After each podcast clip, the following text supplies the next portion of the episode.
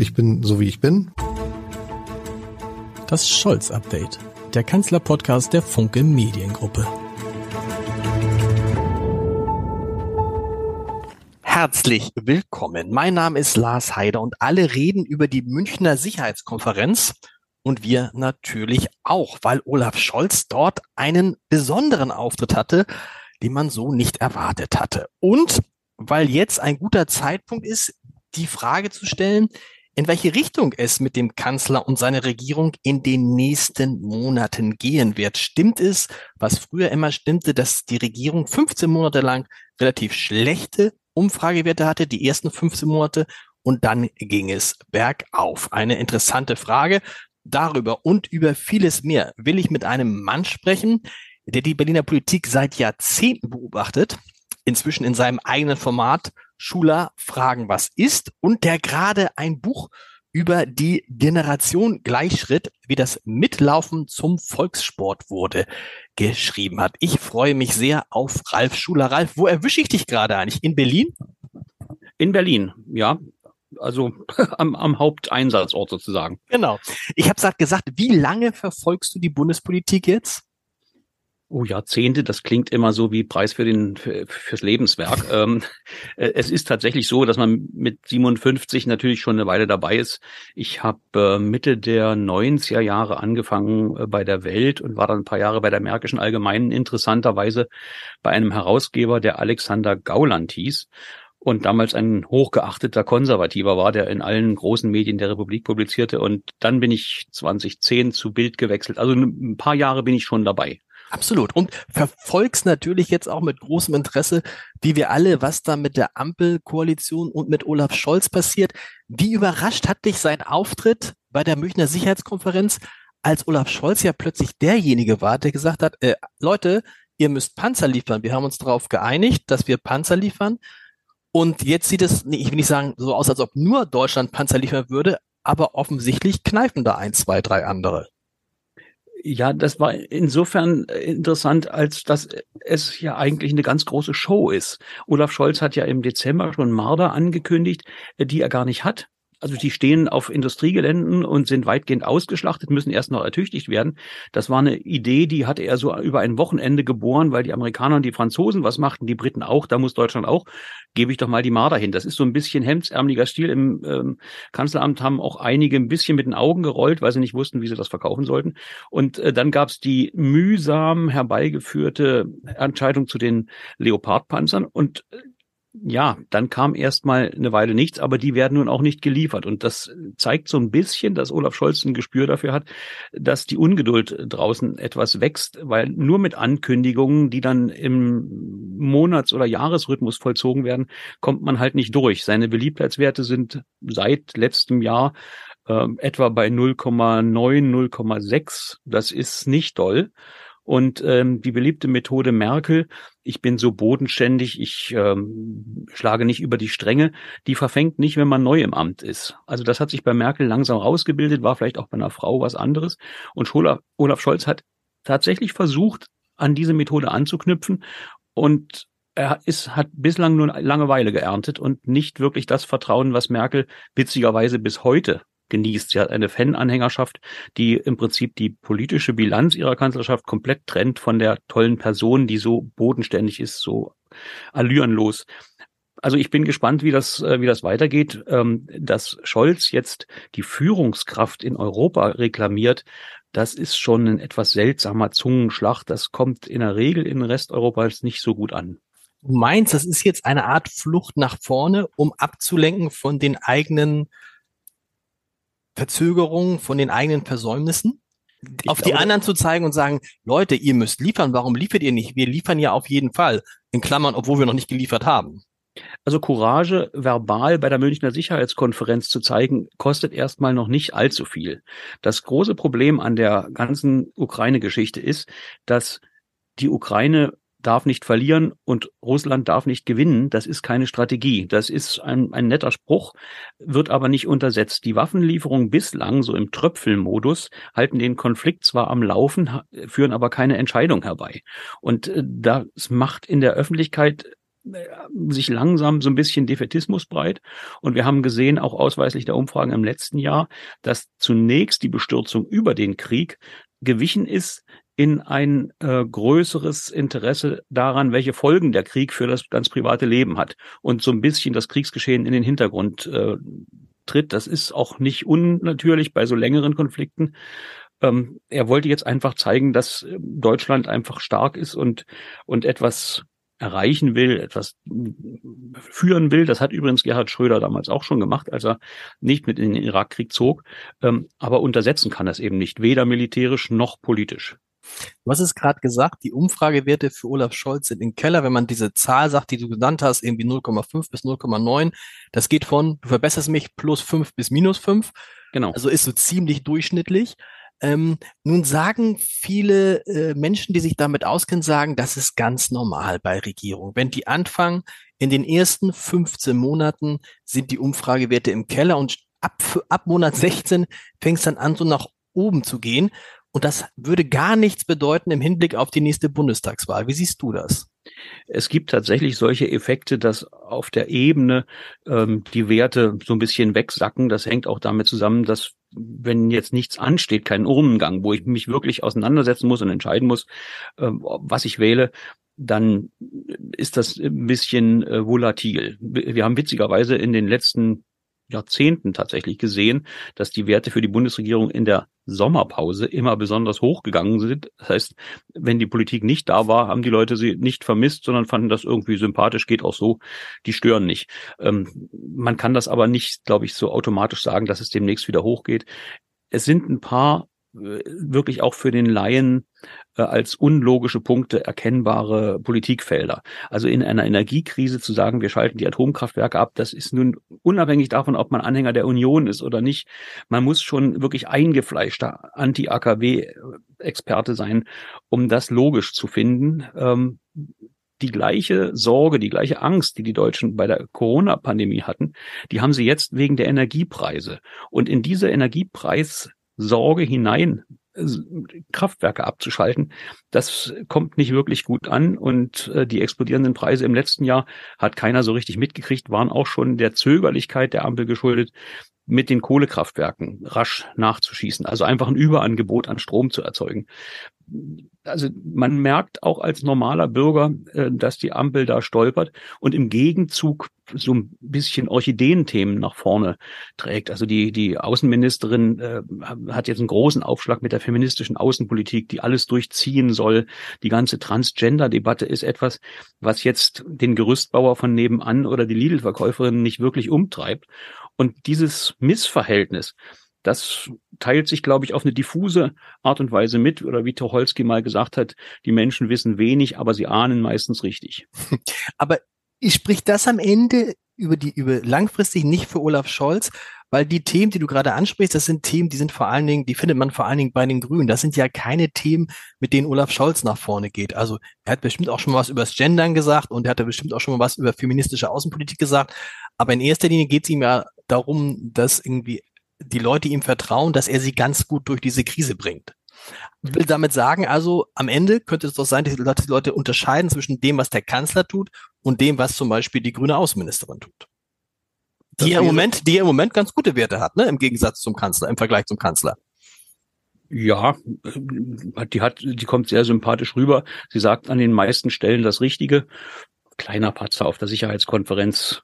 Putin muss seinen Kurs um 360 Grad ändern. hat sie gesagt, habe ich gar nicht mitgekriegt, hat, ja? Hat, hat sie gesagt. Bei 180 Grad ist der Kurs geändert, bei 360 geht man genauso weiter. Ja. Also so ein bisschen Geometrie, aber gut, ähm, wir wollen noch nichts auf die Goldwaage legen, ist auch gemein, äh, jeden Patzer dann gleich äh, groß dick, äh, dick anzumarkern. Ähm, aber die, die, die Sympathiewerte sind schon okay. Und ähm, die Frage ist nur, ob der Effekt, den Merkel immer für sich beansprucht hat, dass die Erfolge mit ihr nach Hause gegangen sind und die Misserfolge mit den Koalitionsparteien, ob das nicht auch bei den Misserfolgen mit Scholz passieren kann. Also etwas mehr Statur, etwas mehr Entschiedenheit äh, könnten ihm schon nicht schaden, weil die Leute also erfahrungsgemäß es mögen, wenn Menschen authentisch sind und Leute, denen, bei denen sie vermuten, dass die das Ausbüchsen, das Rhetorische, dass das taktisch motiviert ist, das ist nicht so besonders sympathisch. Kennst, aber du kennst ja Scholz auch schon lange und meine These ist ja als jemand, der ihn überall seit über elf Jahren kennt, das ist authentisch. Also der der ist, wie er ist. Das kann man jetzt blöd finden und langweilig und dröge, aber der spricht halt nun mal so und der hält ja auch nicht besonders viel davon, Fragen zu beantworten und sich andauernd zu erklären. Ähm, will damit sagen, das Einzige, was man Scholz nicht vorwerfen kann, ist, dass er jemand anders versucht zu sein als Olaf Scholz. Oder siehst du das anders? Nee, das ist tatsächlich so. Ich glaube nicht, dass ihm größere Gefühlsausbrüche wirklich zu, äh, zu Gebote stehen. Hin und wieder gab es mal bei, wenn er sehr hart angegriffen wird auf Demonstrationen, dass er ausflippt, dann wird das regelmäßig aufmerksam äh, registriert. Aber, aber ich glaube das schon. Äh, er, also er hat eigentlich nie ein anderes Sentiment gezeigt als das heute. Das muss man schon sagen. Bei Merkel war es im Übrigen ähnlich. Genau. Also äh, sie war so uneitel. Das äh, finden viele irgendwie schräg oder äh, haben gemutmaßt, sie würde heimlich zu Hause den Brokatmantel anziehen. Nein, das, das war halt so. Gleichzeitig haben wir eben so Effekte, ähm, dass Amerika äh, Trump nicht so erfolgreich gewesen wäre, wenn das Establishment nicht so unter Verdacht geraten wäre. Das Kuriose bei Trump war, es gab so eine Szene, da, da biss er in einen Cheeseburger und das fanden die alle so wahnsinnig erdverbunden und natürlich, dass er dabei in seinem Privatjet saß, hat gar keinen interessiert. ähm, aber auch diese pöbelhafte Unhöflichkeit ähm, hat man ihm als Authentizität angerechnet äh, und das eben nicht Teil des Establishments ist. Die Frage ist, ob es auch andere Möglichkeiten gibt zu signalisieren, dass man nicht zum Klüngel gehört, als dass man rumpöbelt und äh, unwahres Zeug erzählt. Ich glaube ja, dass die Grünen das äh, Annalena Baerbock und Robert Habeck versuchen, indem sie sich einer anderen Sprache bedienen. Du hast es eben so nett gesagt, äh, wenn wir mal mit Annalena Baerbock anfangen, man muss ihr das verzeihen können, so ein Satz wie die 360-Grad-Wende, aber es ist ja nicht der erste Satz. Ne? In diesem Versuch, anders zu sprechen als andere Politiker, aus verschiedenen Gründen sind ihr ein paar Patzer unterlaufen. Ne? Wir erinnern uns daran, wie sie, wie sie dahinter sagte, mehr im Scherz äh, gesagt hat, als es um diese Rückkehr der Turbine für äh, Nord Stream 1 ging aus Kanada. Man bräuchte jetzt die, ich zitiere sehr frei, man bräuchte die Turbine jetzt sehr schnell, ähm, äh, weil man sich sonst um nichts mehr in Deutschland Gedanken machen könnte als über Volksaufstände, die ja nie gekommen sind. Sie hat gesagt, ähm, ich glaube im EU-Parlament, wenn ich mich recht entsinne, dass ähm, wir Krieg gegen Russland führen, was ja immer mhm. vermieden werden sollte. Dagegen ist 360 Grad so eine Kleinigkeit. Ne? Also absolut. absolut. Äh, äh das ist ja so, so, so, wo man denkt, uh, wo ich dann eher unruhig werde, dann sage ich dann lieber ein Mann, der so gefühlslos scheinbar nüchtern und sachlich ist wie Olaf Scholz, wo man eigentlich nicht länger als zwei Minuten zuhören möchte, als zum Beispiel so eine Außenministerin, wo man ja nicht weiß, ups, wie geht das aus? Das war ganz toll, sicherlich auch in ihrer Blase, in Anführungsstrichen, als sie dann, äh, was sie über Herrn Lavrov und zu Herrn Lavrov gesagt hat, aber ob das diplomatisch immer klug ist, ist eine zweite Frage. Das stimmt. Und äh, die meisten ihrer Ausrutscher sind in der Tat Petitessen. Sie hat irgendwann mal Kobold statt Kobalt gesagt. Meine Güte, das äh, kann einfach auch eine Geschenk, genau. gewesen sein. Der Ausrutscher mit Wir sind äh, im Krieg mit Russland, so etwas darf einer Außenministerin nicht passieren. Das ist so ein gravierender Fehler, der im Zweifelsfall äh, Kriege auslösen kann und der ja auch die russische Propaganda massiv befeuert hat. Das ist mir ein völliges Rätsel, wie man so neben sich stehen kann, dass man da daneben greift. Alles andere sind in der Tat Versprecher, die allerdings auch mit einer gewissen Genüsslichkeit äh, registriert werden. In dem Maße, wie sie eigentlich ganz sympathisch rüberkommt, äh, ist, ist die Szene, die mit den Grünen hadert, natürlich erpicht darauf, jedes noch so kleine Fehltrittchen zu registrieren. Das ist schon in der Tat so. Wobei man sagen muss, Habeck, die Performance ist auch nicht doll. Also das Schwierige bei ihm ist, ähm, die Gasumlage war ein solcher Lapsus, der tatsächlich dem, dem Missmanagement des Wirtschaftsministeriums geschuldet ist. Er hat einfach bis in die Tiefen der Abteilungen hinein die Leute ausgetauscht und mit eigenen Gefolgsleuten äh, mhm. ersetzt. Ein cleverer Regent macht sowas nach und nach und versucht erstmals die, also zu Anfang die Fachexpertise noch ein Stück weit beizubehalten, bevor er nach parteipolitischer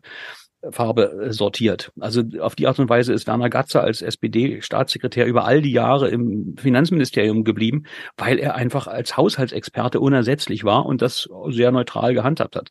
Bei, bei Habeck hätte diese Pleite mit der Gasumlage vermieden werden können, wenn es einen gegeben hätte, der sich mit Unternehmen auskennt und mit Unternehmensbeteiligung, dass es besser ist, Anteile zu übernehmen, statt äh, so eine Umlage zu organisieren. Das andere Problem war, man wollte halt ewig nicht auf die Kohle drauf.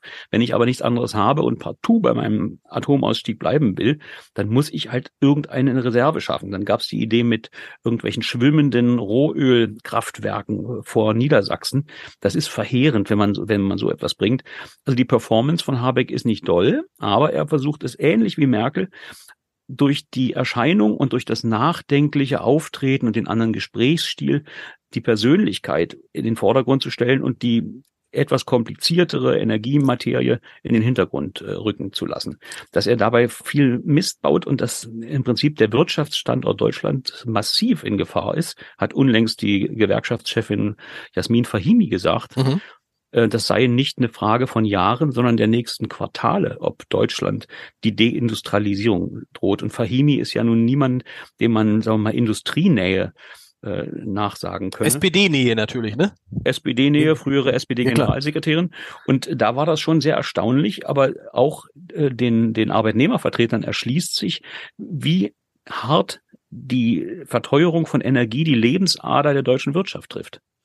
Ab, ab, ab, absolut nochmal, aber mit wem, mit wem geht das dann nach Hause? Weil man hat ja im Moment den Eindruck, dass die Misserfolge dieser Koalition mit der FDP nach Hause gehen und ein bisschen mit Olaf Scholz und dass Robert Habeck und Annalena Baerbock und die Grünen überhaupt nicht darunter leiden, auch unter diesem Patzer nicht. Wenn man jetzt mal sich fragt, was fällt einem zu Patzer zu Robert Habeck ein, da sind wir bei viel größeren Dingen. Ne? Das geht dann los bei der Pendlerpauschale, da war er noch nicht Vizekanzler, aber mhm. als Vizekanzler hat er dann bei Sandra Maischberger auch das in der Zwischenzeit schon legendär äh, versucht zu erklären, dass ähm, Bäcker, die unter den hohen Energiepreisen mhm. leiden, ja nicht, äh, nicht pleite gehen, die würden halt einfach nur nichts verkaufen.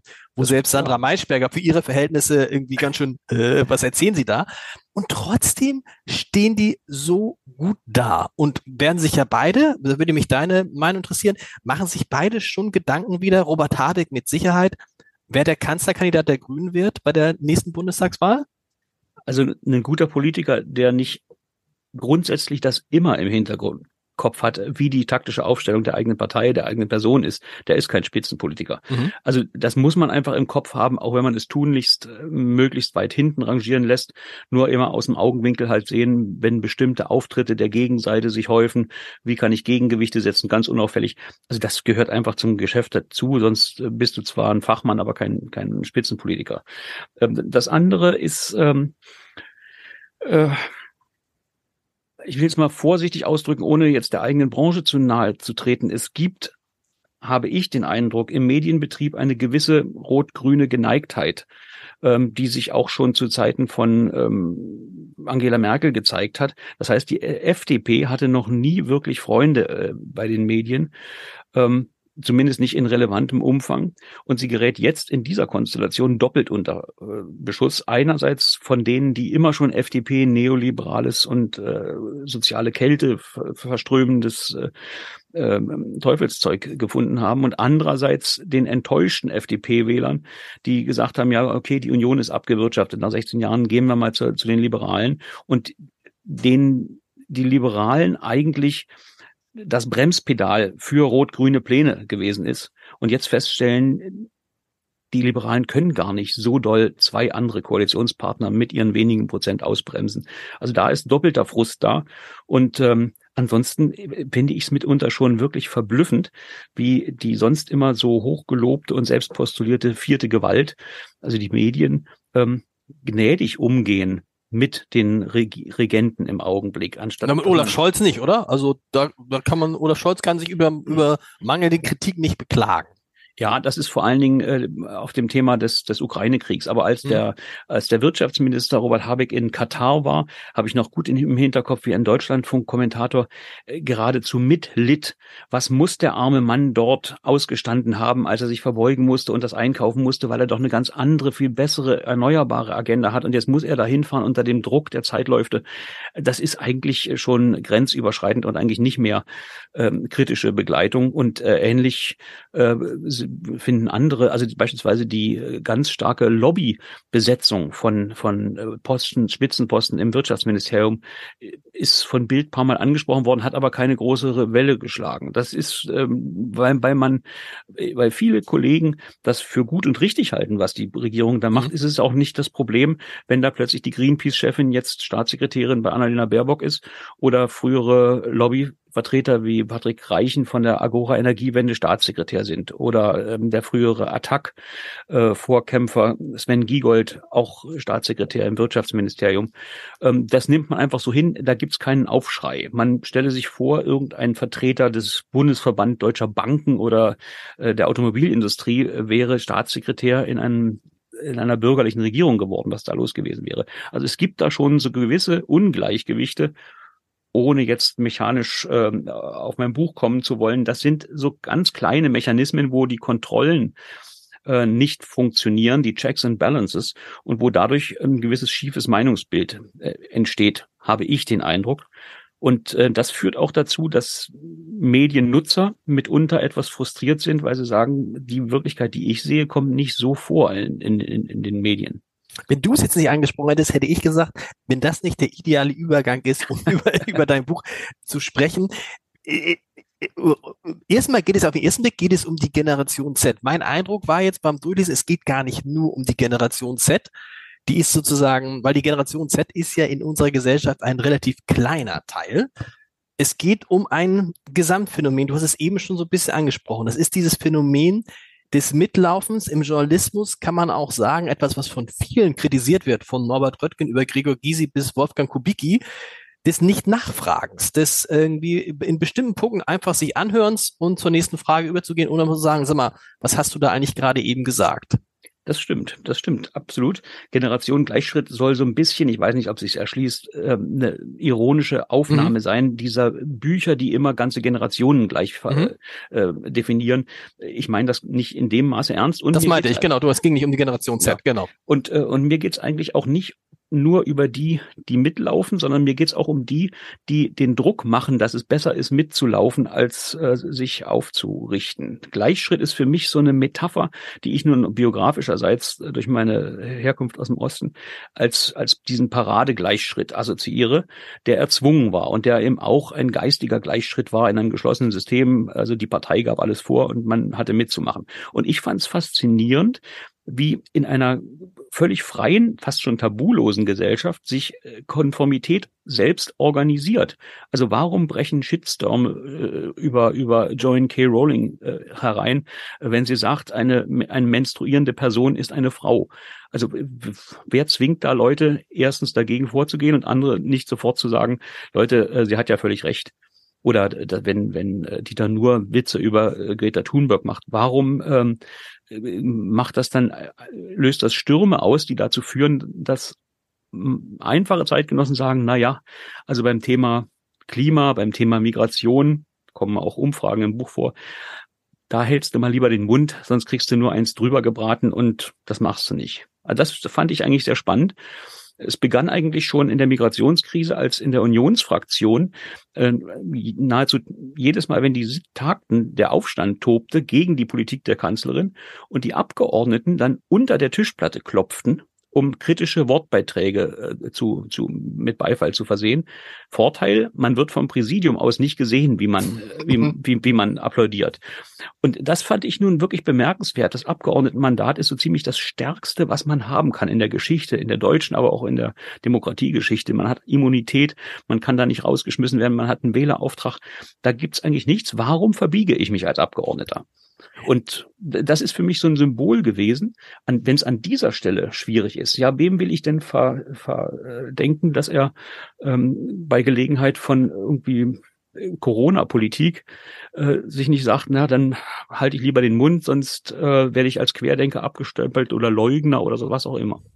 Da gibt es viele verschiedene Punkte, vielleicht die, worüber ich mit dir gern sprechen würde. Das eine ist diese Shitstorms. Ich bin mir gar nicht sicher, ob diese Shitstorms nicht etwas sind, ob diese Shitstorms nicht etwas sind, ähm, was wir auch so in unserer Blase wahrnehmen, also in der Blase von Politik und Journalismus.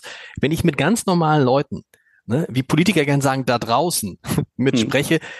die haben gar keine Zeit, sich mit Shitstorms zu beschäftigen, die beschäftigen sich damit auch nicht. Und das, was man auch als Journalist schnell als große Welle empfinden kann, ist vielleicht keine, sie ist nur eine, die gemacht ist von Leuten, die, denen man, die besonders im Rampenlicht stehen. Einfaches Beispiel haben wir vergangene Woche in diesem Podcast besprochen. Dieses ähm, Manifest ähm, äh, von Alice Schwarzer. Ne? Mhm. So, das ist ja nur, hätte, hätte das jetzt irgendwie Petra Müller gemacht, hätte sich das keine angehört, hätte gesagt, was für naives Zeug. Weil Alice Schwarzer dabei ist und Sarah Wagenknecht und Reinhard May, hören sich die Leute das erstmal an und das kriegt eine größere Öffentlichkeit. Es ist aber damit nicht weniger, nicht weniger wertvoll. Was ich damit sagen will also ist, dass man auch aufpassen muss in dieser Blase, in der wir Journalisten und Politiker uns zum Teil befinden, und die soll ja in Berlin noch viel stärker ausgeprägt sein, das weißt du besser als ich, ähm, nimmt man Sachen als besonders wichtig wahr, die in der großen Mehrheit gar nicht gesehen werden. Das stimmt. Das hängt natürlich damit zusammen, dass diese, diese Effekte auch nur dort zu sehen sind, wo jemand so weit in der Öffentlichkeit steht, dass er, dass er vernehmbar ist, dass er einsehbar ist und dass er, äh, dass auf ihn reagiert wird. Also wenn ich mich auf einen Marktplatz stelle als Max Mütze und irgendwas äh, Kritisches sage, juckt's keinen Menschen. Das, das ist schon so. Und ähm, trotzdem scheint es mir darüber hinaus zu gehen. Ähm, als letzte Woche beispielsweise Habermas äh, sagte, wir brauchen irgendwie Friedensverhandlungen mit Russland, dann, dann fiel die gesamte mediale äh, Elite über ihn her, er sei ein Putin-Freund. Und wo ich sage, ja, man kann das ja für falsch finden, aber was ist so schlimm dran, dass einer sagt, er will Verhandlungen, mal abgesehen davon in einem Deutschland, was 70 Jahre sich in einem Pazifismus geübt hat, der im Übrigen dazu geführt hat, dass wir aus der Wehrpflicht ausgestiegen sind. Wenn das äh, große Proteste auf den Straßen ausgelöst hätte, hätte Merkel das nicht gemacht. Also es sind jeweils äh, tonangebende Milieus, die äh, ihre Weltsicht definieren und dann aber auch mit einer gewissen Härte im öffentlichen Diskurs durchdrücken. Und das erschließt sich schon auch äh, Leuten, beispielsweise bei Bürgerversammlungen oder ähnlichem, dass sie schon wissen, also AfD sprichst du lieber nicht an also als letztens diese, diese äh, Probleme waren in Mecklenburg-Vorpommern, in Upal, in dem Dorf, wo eine Flüchtlingsunterkunft untergebracht werden sollte, mit genauso vielen Insassen wie, wie Dorfbewohnern, da gab es dann auch so mehrere Leute, die sagten, ja, ihr treibt uns doch in die Arme der AfD. Und das ist der falsche Weg, sagten dann gleich Leute. So, also ähm, äh, es gibt Reflexe, die dazu führen, also ich ducke mich gleich weg, ähm, damit ich jetzt aber nicht eins draufkriege. Und die Umfragen sagen einfach auch ganz klar, dass es, sobald man irgendwo wahrgenommen wird und in der Öffentlichkeit auftritt, es ist besser, bei bestimmten Themen sich zurückzuhalten, noch dazu, wenn man nicht besonders diskurserfahren ist und äh, die Fußangeln nicht, äh, nicht kennt. Ähm, das finde ich eine ungute Entwicklung. Und wir haben dann einen aktuellen Fall gehabt. Ich glaube, es war in der vergangenen Woche. Ich weiß nicht, ob du das, wahrscheinlich hast du es mitgekriegt, dieser Landrat, der grüne Landrat, ich weiß gar nicht, irgendwo aus Bayern oder Baden-Württemberg, ich will jetzt nichts Falsches sagen, mhm. der seinen Auftritt bei Markus Lanz hatte. Und während ich diesen Auftritt sah, dachte ich schon, mein Güte, was meinst du, was du ab morgen und übermorgen drauf kriegst? Und genauso war es dann ja auch. Dabei hat er nur Dinge ausge, äh, nur von Dingen gesprochen, von den Landräte, von denen ich höre, die bei uns hier im Norden unterwegs sind, die alle sagen, ja, das ist ein Problem und warum soll man das nicht aussprechen? Aber es ist ihm genau das passiert, was du eben gerade beschrieben hast. Absolut. Das ist, das ist so ein Effekt. Du hast eine bestimmte idealistische Vorstellung von der Wirklichkeit.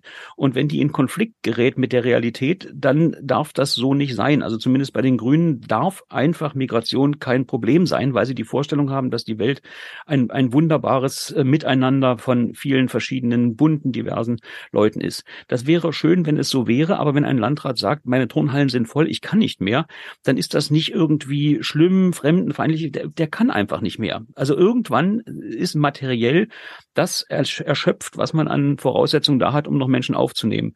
Das zu sagen und zu sagen, Leute, wir brauchen jetzt ein Konzept, dass das weniger werden, ist nicht reaktionär oder irgendwie sowas. Das ist einfach pragmatische Politik.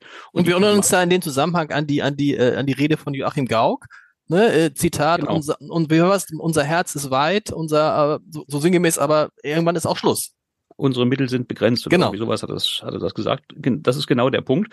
Und, und interessanterweise, wenn der das sagt, das fand ich damals interessant, wenn der das sagt, wird das gefeiert als kluge, äh, kluge Einlassung und so, so muss man es sagen und so macht man Politik. Aber wenn jemand anders das in einer ähnlichen Form sagt, äh, war es dann sofort ein, ein Angriff oder im Zweifel ja. rassistisch. Nun ist natürlich der Bundespräsident, auch wie er es gesagt hat, so ganz allgemein, da tritt er jetzt niemanden direkt auf die Füße und er ist ja damals auch, wenn wir uns erinnern, von den Grünen mit auf den Schild gehoben worden. Also insofern äh, gab es jetzt nicht so viel Angriffsfläche und äh, wenn, wenn äh, Boris Palmer in Tübingen irgendetwas sagt, sind die Grünen auch regelmäßig auf der Zinne. Ich glaube, es liegt ein bisschen daran, dass das grüne Weltbild sehr stark äh, ein, ein idealistisches ist und immer verwechselt wird ein erstrebenswertes äh, Weltbild mit dem Weg dahin. Das ist ein altes, auch, auch eine Parallele im Übrigen. Der Sozialismus hatte ein, wollte eigentlich nur die lichte Zukunft für alle Menschen.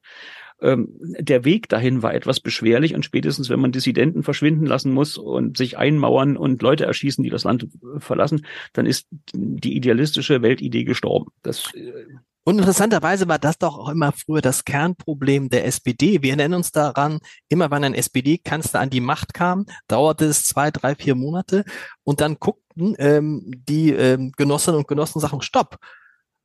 Eigentlich müsste die Welt doch so und so sein. Jetzt ist aber einer von uns an der Regierung und sie ist immer noch nicht so und so. Das stimmt ja nicht. Und da haben sie nicht gesagt, es liegt an unserem Weltbild, sondern es liegt an dem Typen, der an der Regierung ist und haben dann so, sind dann sofort, gab es diese, diese innerparteilichen äh, Probleme, die alle Kanzler der SPD mit ihrer eigenen Partei hatten, äh, zuletzt Gerhard Schröder, massiv, die sind bisher Olaf Scholz erspart geblieben. Hast du eine Erklärung dafür? Ich bin nicht sicher, ob sie eben erspart geblieben sind. Also zumindest in der öffentlichen Wahrnehmung. Ja, sie sind, also sie sind in, in der Schärfe noch nicht aufgebrochen. Aber wir haben beispielsweise eine dramatische Unterfinanzierung der Krankenkassen. Das muss irgendwie gelöst werden. Ist übrigens eine viel verdienstvollere Aufgabe für den Bundesgesundheitsminister, als permanent vor irgendwelchen Monsterwellen zu warnen. Ähm, wir haben ein, ein großes Problem mit der Rentenkasse, was äh, man immer daran erkennt, wenn Kommissionen eingesetzt werden. Und dieses Problem mit der Rentenkasse, was einfach demografisch nicht so ohne weiteres zu lösen ist. Das hatte witzigerweise schon Gerhard Schröder, als er ins Amt kam, 1998, mhm. und hat erstmal einen, einen Rentenfaktor ausgesetzt, weil er sagte, ja, meine, wer meiner Mutter sein, ihr klein Häuschen wegnehmen will und also hat das sehr sozialromantisch verbrämt und er musste dann diesen Faktor wieder einführen, weil es einfach nicht zu bezahlen war. Und das gleiche Problem haben wir jetzt immer noch. Die SPD und auch Hubertus Heil haben versucht, das damit zu lösen, dass sie einfach mal garantiert haben, dass es so bleibt. Und da sind wir bei einem anderen Problem, was wir auch gerade jetzt wieder reproduzieren, Verbrenner aus. Uns fliegt diese Methode, ich beschließe irgend für, für die Zukunft irgendwann äh, einen brachialen Bruch mit einer Technologie oder ich möchte, dass die Welt dann anders ist. Mhm. Das haben wir beim Atomausstieg, haben wir einfach beschlossen, 2022 ist die Welt so und dann schalten wir die Dinge ab und dann wird das schon, dann muss das schon. Wir haben inzwischen den Kohleausstieg, wo dann Teilnehmer des Kompromisses mir ganz offen gesagt haben, naja, also wie es funktionieren soll, wissen wir auch nicht. Aber der Druck der Öffentlichkeit ist so groß. Wir hoffen einfach, dass wir auf dem Weg dahin noch irgendeine Speichertechnologie äh, finden und das dann irgendwie damit lösen können. Und das Gleiche machen wir jetzt mit dem Verbrenner. Wir wissen nicht, was 2035 ist. Wir wissen auch nicht, wie die Welt sich dann bewegen wird, aber wir beschließen es erstmal. Das, das ist so ein, ein, ein hochgradig, ähm, wie soll man sagen, äh, unrealistischer Ansatz, als würde sich die Welt und die Weltlage nach unseren Beschlüssen richten. Das erinnert mich dann wieder an die Parteitage zu Ostzeiten, wo man auch beschlossen hat, dass wir 20, äh, nee, 1988, da wollten wir schon irgendwie den entwickelten Sozialismus äh, erreicht haben, was auch immer das bedeuten mag. Ist er, war nicht, nicht, er war nicht da übrigens. ist das nicht ein generelles Problem der Deutschen, dass es eigentlich immer nur schwarz oder weiß, heiß oder kalt gibt? Also das ist ja so ein bisschen bei diesem, bei der Abschaltung der AKW, da muss man sich ja heute, wenn man sich dann so um, also es gibt zwei Dinge, wo man so um sich guckt. Das eine ist bei der Abschaltung der AKW und stellt um sich herum fest, Moment mal, die anderen bauen ja alle noch wie verrückt AKW und guckt sich dann die ökologische Bilanz von AKWs an und sagt, hm, die ist ja deutlich besser als alles andere, was wir sonst so haben an Übergangstechnologien. Und das andere, wo man guckt und feststellt, Moment, wir sind die einzigen, ist das Thema Tempolimit. Wir sind nämlich die einzigen, die kein, also die einzigen ist immer, aber wir hm. gehören zu den wenigen, die kein Tempolimit haben. Was, weil wir immer denken, wir wissen am besten, wie es geht und äh, machen es dann immer alles ganz radikal. Ja, weil wir einfach einen grundsätzlichen Hang zur Gründlichkeit haben. Genau. His historisch gesehen ging das nicht immer gut. Wir haben auch manchmal die falschen Dinge sehr gründlich und grundsätzlich geregelt, ohne dass ich jetzt auf konkrete Beispiele äh, kommen möchte. Aber aber das ist tatsächlich das Problem. Also es wäre ja nichts dagegen zu sagen, dass man sagt, wir streben an, wenn die Technologie weit genug ist. Man kann auch vielleicht die Etappen definieren oder ähnliches. Aber es gibt schon technische Voraussetzungen, ob ich die Lebensader Atom kappe oder eben nicht. Und äh, das spielt aber gar keine Rolle, weil es muss administrativ einfach vollzogen werden. Das ist etwas, etwas sehr, sehr Seltsames. Und das, äh, da bin ich auch wieder bei meinem Buch, da greifen verschiedene Instanzen an, ineinander. Also als der erste Klimaplan der Großen Koalition vorgelegt worden ist, das war, glaube ich, 2019, da hat dann hinterher das Bundesverfassungsgericht, wo man denkt, neutrale Instanz, also die prüfen einfach nur, ob es verfassungsgemäß ist oder nicht, auch noch auferlegt, nee, nee, ihr könnt nicht einfach einen Klimaplan vorlegen, ihr müsst ganz konkrete Etappen definieren. Also das Verfassungsgericht trägt der Bundesregierung auf, für kommende Regierungen schon feste Stufen einzuziehen, wie die Politik sein soll und welches Ziel man dann erreicht haben wird. Das, das suggeriert so einen völlig irrealen Zugriff auf die Zukunft und die Planbarkeit von Zukunft, dass man sich manchmal schon wundert. Aber ist da in all diesen, in dieser Gemengelage ein Typ wie Olaf Scholz nicht dann doch der Richtige, weil der neigt ja nicht dazu, irgendwie so radikal zu denken. Der wägt ab, der kennt sich mit den Themen gut aus, der steckt da tief drin. Gut, könnte man über Angela Merkel auch sagen, und die war es ja, das darf man nicht vergessen, in deren Amtszeit das AKW ausbeschlossen wurde nach Fukushima. Aber ist er dann nicht doch einer, wenn man, wenn die Menschen ihn lange genug kennenlernen, dass sie feststellen, Moment, für die Lage, in der wir gerade sind, ist jemand wie Olaf Scholz, den wir zwar nicht verstehen, aber der versteht, was er tut, eigentlich ein guter Mann? Gut, ein Kanzler, den man versteht, wäre schon auch was wert. Aber ähm, also Merkels Methode war ja so, dass sie versucht hat, immer so weit als möglich mit den Stimmungen mitzuschwimmen. Und erst wenn sie merkt, naja, es geht dann gar nicht, dann, dann musste man irgendwie reingrätschen. Wir erinnern uns ja, dass sie einen Wahlkampf gemacht hat. 2009 für die Verlängerung der Atomlaufzeiten. Mhm. Da hat sie sogar noch gewonnen und hat das dann, wollte sie auch gerade umsetzen. Dann kam Fukushima und dann mein, merkte sie, dass die Stimmungen nicht so sind, wurde von ihren Landesfürsten gedrängt, da schnell auszusteigen und hat das dann auch gemacht. Das heißt, sie hat sich dann äh, zu solchen Einschnitten äh, bewegen lassen, wenn man merkte, dass es einfach so nicht geht. Äh, bei Scholz ist die Amtsdauer aus meiner Sicht noch nicht so groß, dass man hochrechnen könnte, ob die Methode so auch funktioniert. Bei Merkel hat sie funktioniert, weil halt immer Stimmungen auch bedient wurden und die eigene Basis in der Union geknechtet. Das kann er mit seiner Partei bislang auch machen. Ähm, und man wundert sich manchmal gerade bei Gelegenheit der Ukraine, dass ausgerechnet die Generation Wehrdienstverweigerer und diejenigen, die früher nicht gehen konnten vor der Last ihrer selbst gelöteten Peace-Zeichen, ähm, dass, die jetzt mit einer Inbrunst Waffenlieferung äh, fordern, wo ich mir sagen würde, es wäre schon schön, wenn man auch einen Augenblick nochmal drüber nachdenken würde. Ähm, äh, weil einfach diese, diese Absolutheit, die macht mich dann immer etwas stutzig. Aber und die der Kanzler ja nicht hat. Und man muss ja sagen, glaube ich, was er nie machen wird, er wird ja nie so wie Merkel Richtung Stimmung reagieren. Einfach vor dem Hintergrund, weil Olaf Scholz es nie gekannt hat, dass er besonders beliebt war. Er war eigentlich immer unbeliebt. Er war in den Umfragen immer einer der schlechtesten. Er war bei SPD-Parteitagen immer derjenige, der eines der schlechtesten Ergebnisse bekam als Parteivize. Und er hat sich doch immer nur an dem orientiert. Das kann man arrogant finden, das kann man besseres, besserwisserisch finden. Beides ist es vielleicht auch. An dem orientiert, was er für richtig hielt. Bis heute. Der lässt sich auch bis heute, verbessere mich da bitte, aber was ich aus seinem Umfeld höre, ähm, der lässt sich nichts sagen. Wenn er glaubt, dass er eine bessere Lösung hat, dann macht er die, die er gefunden hat und nicht die, die ihm jemand anders erzählen möchte. Das finde ich erstmal einen grundsympathischen Zug, weil es, weil am Ende er abrechnen muss für seine Politik. Die Frage ist, ob das nach draußen sich auch so mitteilt. Mhm. Da äh, herrschen manchmal andere Mechanismen und ob, ähm, sagen wir mal, ich möchte jetzt nicht uncharmant klingen, aber ähm, nur weil jemand ein hässliches Entlein ist, ähm, wird er deshalb ja nicht automatisch in den Umfragen zum Schwan. Ähm, also die, diese, diese, äh, diese Glanzlosigkeit, diese Glamourlosigkeit, die ist schon da aber ob das die Leute überzeugt, man darf ja nicht vergessen, dass diese Koalition eigentlich äh, eher ein Unfall war. Also mit mit 24 Prozent wirst du ja nicht, äh, bist du ja nicht der naturgeborene Kanzler, sondern es war halt so, dass die Union so grottenschlecht war, dass äh, sie einfach nicht in Betracht kam. Und danach ging es gleich wieder hoch, ohne dass die Union viel gemacht hätte. Ähm, es war einfach, dass man die Union abstrafen wollte und dann war die SPD mit Scholz an der Spitze, was innerhalb der SPD auch viele nicht gedacht hatten, dann plötzlich in der Position mit wenigen Zehntel vorn ähm, jetzt eine Regierung stellen zu müssen.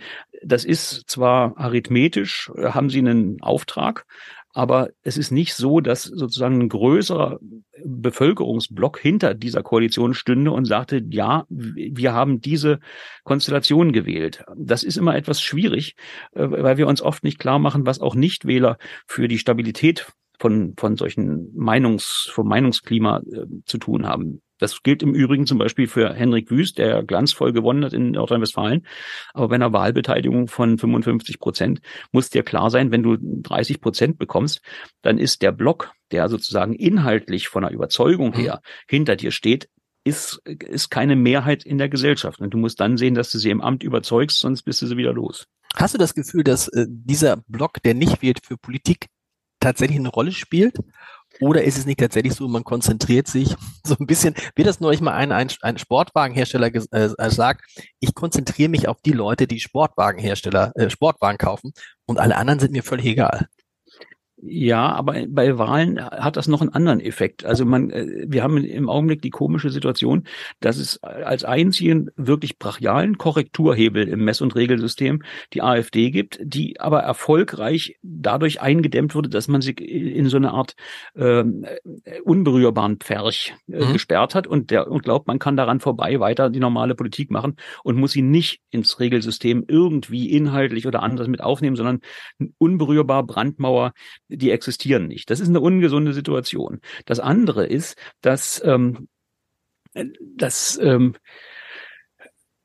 die, das Einsteuern von, von von irgendwelchen Korrekturmechanismen über die Union nicht richtig funktioniert, weil die Union eben auch versucht, so ein bisschen im mittig-linken Lager zu fischen und, und beispielsweise ausdrücklich das Thema Migration umgeht, weil sie sagt, sie können darum, können daran nichts gewinnen und macht die AfD stark und äh, wir gewinnen nichts.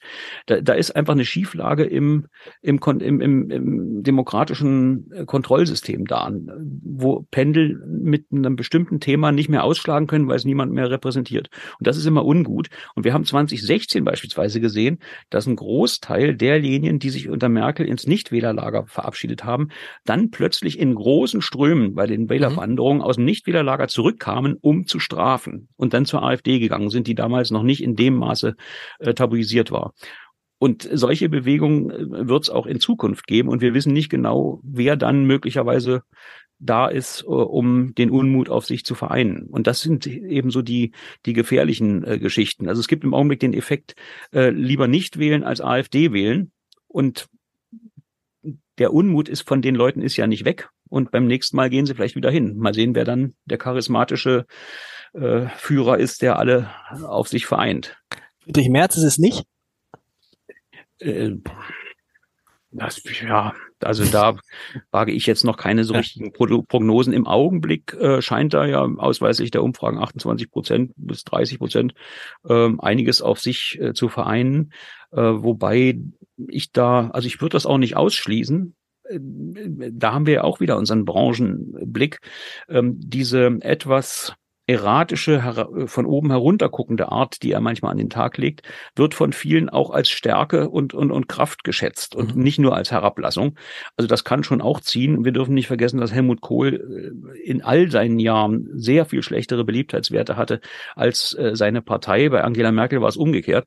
Ähm, also für den Regierungserfolg kann es auch äh, gut sein, wenn die Partei da gut dasteht und der Spitzenkandidat äh, unterschätzt wird, wie es bei Kohl der Fall war. Oder umgekehrt, bei Scholz war es so, dass Scholz am Ende dann, aber du hast ja recht, auf einem niedrigen Niveau, denn die Partei von, die war ja bei SPD bei 12 Prozent, 13 Prozent dann doch noch nach oben gezogen hat. Das ist ja. auch ein, ein, ein, ein einmaliger, ein einmaliger Vorfall. Lieber Ralf, ich danke dir recht herzlich. Das war hochinteressant. Buch, ähm, wie sagt Markus Lanzem, ein lesenswertes Buch. Äh, wenn man sich für Politik, man muss sich für Politik interessieren, glaube ich. Das, das, das, das lässt sich nicht verhindern. In der nächsten Woche ist hier zu Gast, den kennst du auch, hoffentlich, Carsten Broster. Carsten Broster mhm. ist ähm, Kultursenator in Hamburg. Das wäre nicht der Grund, warum er hier ist, sondern er ist ähm, ein enger Vertrauter immer von Olaf Scholz gewesen. Wir werden nächste Woche hören, wie eng das noch ist. Und er hat die Reden geschrieben von Scholz, wo man hinterher dachte, wow, der Scholz ähm, kann es ja doch. Letzte Einschätzung von dir, Ralf. Scholz öffentlich, wenn die Kameras an sind und Scholz, wenn die Kameras aus sind, im Hintergrundgespräch. Ein anderer oder ein ähnlicher? Oder geht es dir auch so wie vielen Kollegen, die sagen, die sich wundern, warum spricht er nicht so, wie er im Flugzeug spricht oder im Hintergrund, im Vordergrund? Das ist, da ist in der Tat was dran. Wobei ich den, immer den Eindruck hatte, dass im Hintergrund ist er eigentlich noch scholziger als, äh, als vor der Kamera. Also äh, er grinst genauso äh, so hintersinnig, dass man immer den Eindruck hat, da, da ist noch viel mehr. Er hat einen sehr trockenen Humor und ähm, das ist das ist nicht unsympathisch, aber das hat man bei Merkel auch gehabt. Die hat äh, bei bei äh, hinter den Kulissen auch einen sehr trockenen Humor gehabt, den sie dann öffentlich nicht so rausgelassen hat. Ähm, ja. Kriegst, also, du ihn, kriegst du ihn deine Sendung? Hast du schon angefragt? Wie sind die Chancen da? Ja, bei Regierungsspitzen, da ist das Protokoll immer eine ganze Weile und dann sind sehr viele Terminschwierigkeiten, aber angefragt ist er und ähm, ja, also würde mich sehr freuen. Äh, ist ja immerhin eine spannende Persönlichkeit. Und, und der Kultursenator aus äh, Hamburg, ähm, der hätte ja eigentlich Kulturstaatsminister werden sollen. Genau wie es gehandelt worden ist. Und aber, aber er wollte am Ende, wollte, wollte das, werden, das werden wir alles klären nächste Woche, ob er nicht wollte, ob er auch nicht konnte. Ich glaube, beides ist richtig. Er ist auch in Hamburg ganz glücklich. Soweit ich gehört habe, äh, mussten die Grünen unbedingt eine linke Frau noch haben und dann war halt war raus. Pet, äh, Claudia Roth diejenige. Und vielleicht hätte er tatsächlich, interessanterweise, hätte er dann ja am Kanzleramt gesessen. Vielleicht ist das genau die, äh, ich weiß, dass äh, Wolfgang Schmidt, der Kanzleramtsminister, damals gern sagte, ach, der, den könnten wir hier gut gebrauchen.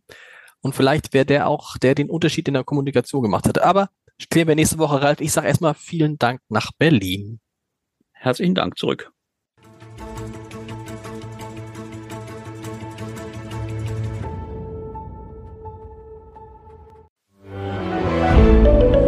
Ein Podcast von Funke.